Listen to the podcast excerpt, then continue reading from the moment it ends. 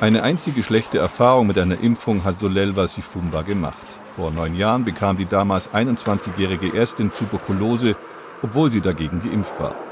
Jetzt, noch bevor die ersten Corona-Impfdosen in Südafrika ankamen, schmiss sie ihren Job in einem staatlichen Krankenhaus hin. Sie fühlte sich nicht mehr sicher. Die Gesundheitszentren sind immer noch so gefährlich, wie sie es waren, als ich 2012 Tuberkulose bekam. Ich empfinde das als großes Problem. Nach all diesen Jahren ist das Leben der Mitarbeiter im Gesundheitswesen immer noch nicht wichtig. Eine frühere Kollegin hat diese Aufnahmen von ihr gemacht. So müsste eine vollständige Schutzkleidung aussehen, sagt sie. Oft aber sei in ihrem Krankenhaus keine Schutzkleidung vorhanden gewesen oder aber sie war mangelhaft. Sie hat in der Intensivstation gearbeitet, aber auch als Hebamme. Am 30. Dezember war ihr letzter Arbeitstag. Seither sitzt sie zu Hause und verteidigt ihre Entscheidung auch vor sich selbst. Denn ein schlechtes Gewissen hat sie schon, weiß sie doch, wie dringend Gesundheitspersonal gebraucht wird. Aber ihr Leben war ihr wichtiger.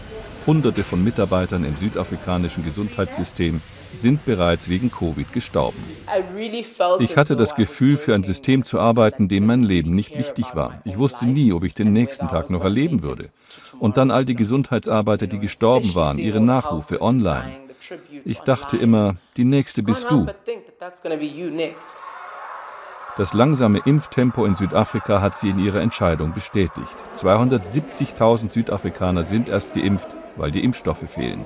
Wenn es weiterhin so schleppend vorangeht, bräuchte das Land 16 Jahre, um seine Bevölkerung durchzuimpfen. Südafrika will endlich seine eigenen Impfstoffe herstellen, aber die Patente sind alle außerhalb Afrikas angemeldet. Ich gehe nur dann zurück, wenn ich es selber in der Hand habe, mich zu schützen. Und wenn ich welchen Krankheiten auch immer ausgesetzt bin, dann brauche ich die richtige Schutzkleidung.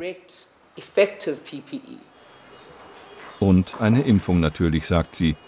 Aber auf die will sie jetzt warten, weil sie nicht mehr als Ärztin praktiziert.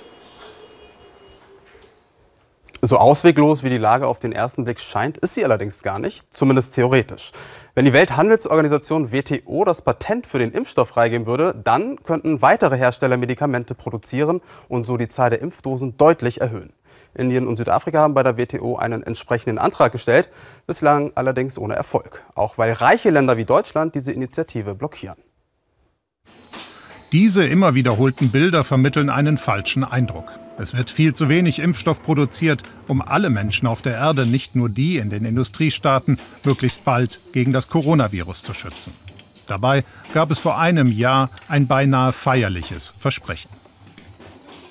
Es handelt sich hier um ein globales öffentliches Gut, diesen Impfstoff zu produzieren und dann ihn auch in alle Teile der Welt zu verteilen. Inzwischen ist der Ernüchterung eingekehrt. Die Pharmafirmen weigern sich, ihre Patente freizugeben. Doch nur so, sagen Hilfsorganisationen, könnten andere Hersteller helfen, mehr Impfstoff zu produzieren.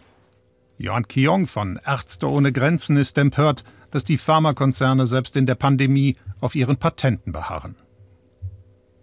Es gibt ja beispielsweise eine Initiative der Weltgesundheitsorganisation, freiwillig Techniken zu teilen und zusammenzuarbeiten. Aber diese Initiative wurde von den großen Pharmafirmen sofort abgelehnt.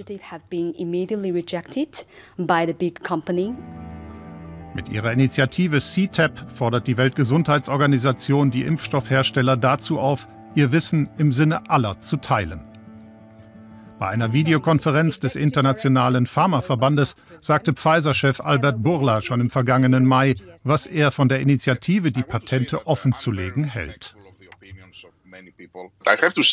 Ich muss sagen, zum jetzigen Zeitpunkt ist das Unsinn und außerdem gefährlich. Also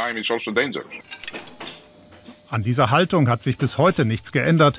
Unterstützung für die Impfstoffhersteller kommt vom Präsidenten des Kieler Instituts für Weltwirtschaft.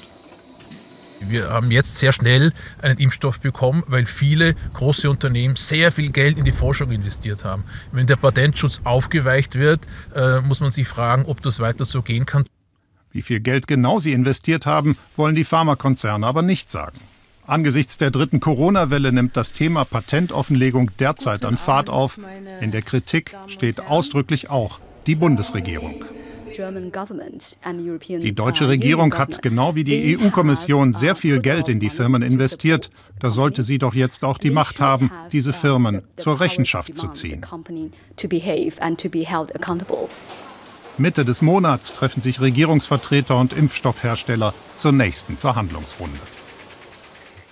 Wir haben dazu den Bundeswirtschaftsminister, die Justizministerin und den Entwicklungsminister angefragt. Alle drei hatten leider keine Zeit. Im Justizministerium antwortet man so auf die Frage, warum Deutschland die Freigabe von Impfstoffpatenten blockiert. Die Bundesregierung blockiert nicht die Aufhebung von Patenten auf Corona-Impfstoffe. Die Bundesregierung betrachtet den Zugang zu Impfstoffen gegen Covid-19 als ein globales öffentliches Gut. Daher unterstützt die Bundesregierung den gleichberechtigten Zugang zu Covid-19-Impfstoffen mit erheblichen finanziellen Beiträgen in Höhe von mittlerweile insgesamt 2,1 Milliarden Euro. Offen bleibt, ob und wann es grünes Licht gibt. Derzeit bleibt es erst einmal bei einer Verknappung der Impfstoffe. Bye.